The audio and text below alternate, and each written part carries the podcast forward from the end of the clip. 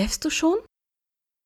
Oh, nee. Wie soll ich denn schlafen? Ey, ich habe so viel Pudding gegessen. Also ich meine, wenn es so Pudding gibt und den gibt's ja immer erst als Nachtisch und dann hat man schon so viel vom Hauptgericht gegessen und dann kommt noch dieser leckere Pudding. Oh nee, ich bin so voll. Ich glaube, ich kann heute nicht so gut schlafen. Hm. Es freut mich ja, dass dieser Pudding geschmeckt hat. Aha. Ich habe da leider nicht so viel von geschmeckt, weil ich habe mir die Zunge verbrannt. Du hast dir die Zunge verbrannt. Aber der Pudding Ja. in den Schälchen war doch kalt und hatte schon Haut und alles. Hm, Aber weißt du, immer wenn ich Pudding koche, also ich mache das jetzt seit, seit ich zehn bin ungefähr, Aha. koche ich selber Pudding, weil ich Aha. den sehr lecker finde. Ja, ja, ich auch.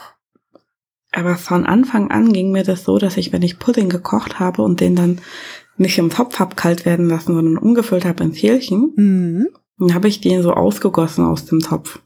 Mhm. Und dann hängt am Topfrand immer so ein kleiner Tropfen dran. Kommt mir bekannt vor. Und den, ich kann nicht anders, ich weiß nicht warum, den muss ich immer wegschlecken. So, dann gehe ich immer mit der Zunge an den heißen Topf, dem ich gerade den frisch gekochten Pudding rausgegossen habe und leck das ab und dann verbrenne ich mir da immer die Zunge daran. Also jetzt, wo du sagst, ich habe schon lange keinen Pudding mehr gekocht. Aber als ich das letzte Mal Pudding gekocht habe, ging mir das genauso. Ich habe mir auch die Zunge verbrannt.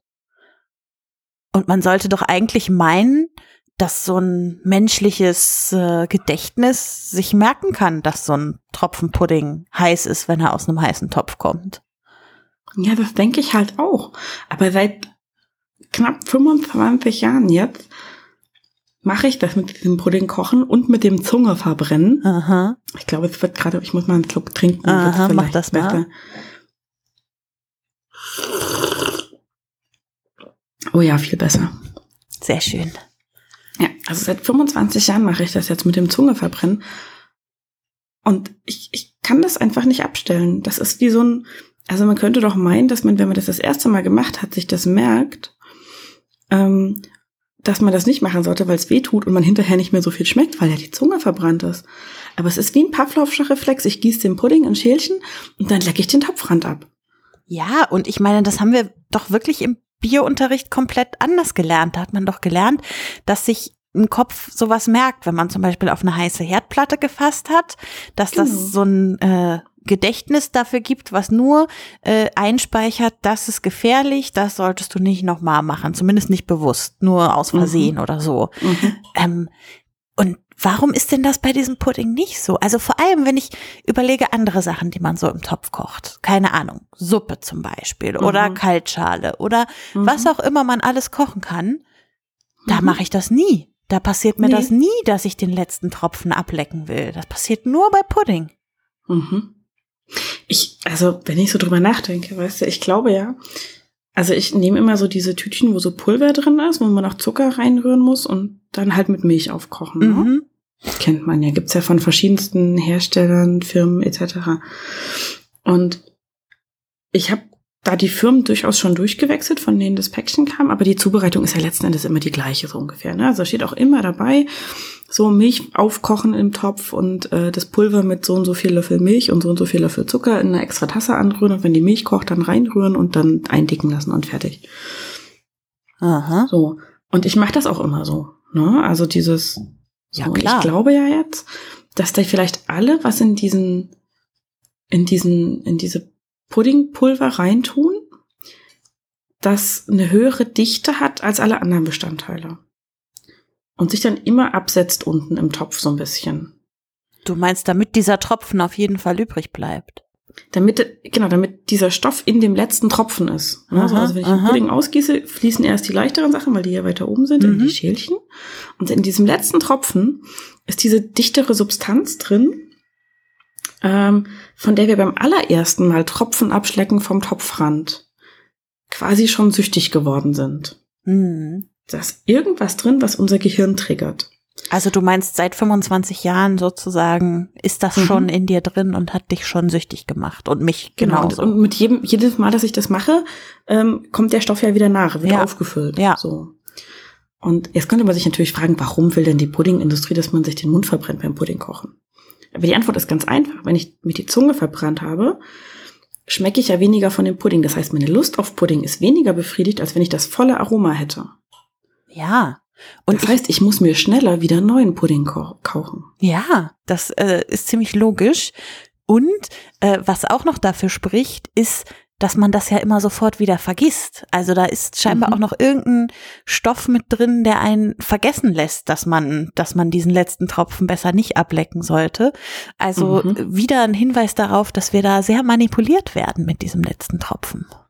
Das glaube ich auch. Also das ist, glaube ich, diese, diese, diese Substanz mit der höheren Dichte, die da immer drin bleibt, die macht was mit unserem Gehirn. Also die macht uns zum einen so ein bisschen süchtiger nach Pudding und zum anderen ähm, schaltet sie, glaube ich, das den Teil des Gehirns aus. Ich glaube, dass die Hirnforschung da viel weiter ist, als man uns sagt. Sowieso. Ähm, ich glaube, diese Substanz ist in der Lage, den Teil des Gehirns auszuschalten, der Schmerzerfahrungen verarbeitet.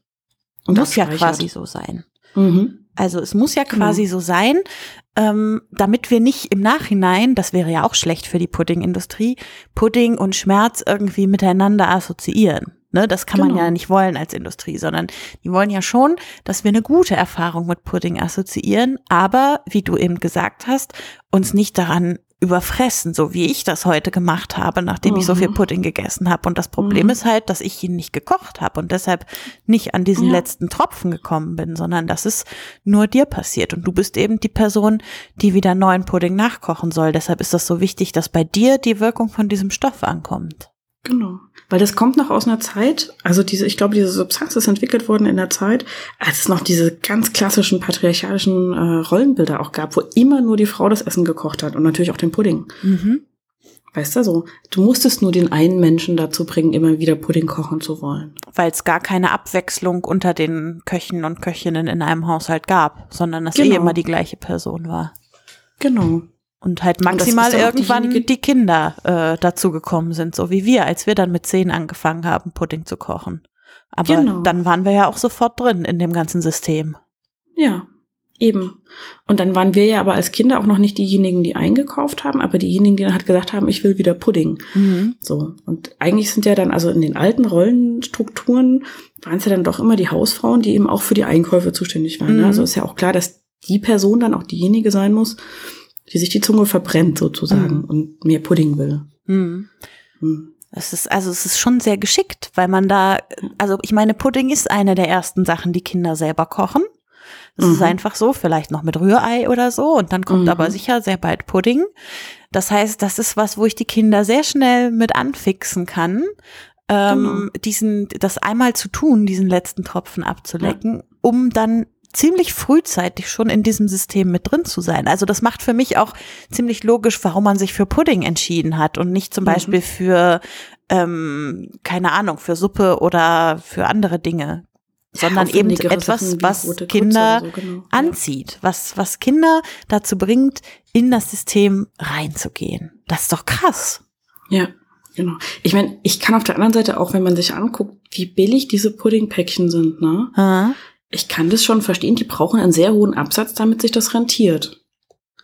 So, also ich verstehe schon, dass die Industrie sagt, wir müssen irgendwie eine Möglichkeit finden, dass die Leute noch mehr Pudding kaufen, weil von dem bisschen, was sie bisher gekauft haben, also bis zu dem Zeitpunkt, als A, diese, diese, dieses Gehirnareal ausfindig gemacht wurde und B, die Substanz, mit der man das lahmlegen kann, mhm.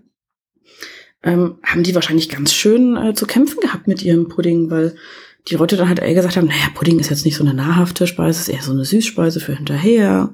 Und eigentlich sollen die Kinder was Richtiges essen. Gemüse, mhm. Rosenkohl, was weiß ich, Spinat, sowas alles. So, und ähm, das waren ja dann auch eben hauptsächlich die Mütter damals dafür verantwortlich, was die Kinder essen, ne, weil die ja eh fürs Essen zuständig waren zu Hause und so. Und die Mütter haben natürlich irgendwie erstmal gedacht, so Gemüse ist viel gesünder und wichtiger und Pudding braucht man nicht so oft und so. Und dann hätte es gar nichts gebracht, wenn die Kinder gebettelt hätten, nach dem Motto, ich will aber wieder Pudding haben. Mhm. Weshalb es nicht sinnvoll gewesen wäre, ganz viel irgendwie, weiß ich nicht, süchtig machende Substanzen in diesen Pudding zu rühren, zum Beispiel, ne? In dieses Puddingpulver. So, weil den Großteil hätten die Kinder wahrscheinlich zu Hause weggegessen. Ja. Und äh, der Mutter wäre es aber egal gewesen. Und dann ja. wäre dieser Effekt der verschwunden und es hätte aber sehr viel Geld gekostet. Deshalb sind sie wahrscheinlich hingegangen und haben gesagt, okay, die Person, die den Pudding kocht, ja die muss diejenige sein, die angefixt ist. Ja, das ist total wichtig. Und wenn ich so drüber nachdenke, wie Pudding auch so vermarktet wird, also so Fernsehwerbung, die es zum Beispiel Mhm. dazu gibt, da sieht man ja selten äh, 20 Mhm. Sekunden Leute beim Pudding essen, sondern man sieht meistens am Ende so zwei Sekunden Leute beim Pudding Mhm. essen und davor 18 Sekunden jemanden, der den Pudding umrührt und kocht Mhm. und Mhm. den letzten Tropfen aus dem Topf holt. Also schon da wird das umgesetzt und angezettelt, dass eine Fixierung auf diesen letzten Tropfen im Topf stattfindet. Ganz genau. Ja. Ja, ich meine, ist doch klar, über die Jahre hat man so ein System perfektioniert und noch neue Mhm. Strategien eingeführt, Mhm. so dass das auch heute in WGs oder so in Wohnzusammenhängen, wo es eben keine klassischen Rollenverteilungen gibt, dass das da auch funktioniert mit dieser, ich nenne es mal Sucht nach dem ersten Tropfen, äh, letzten Tropfen. Genau.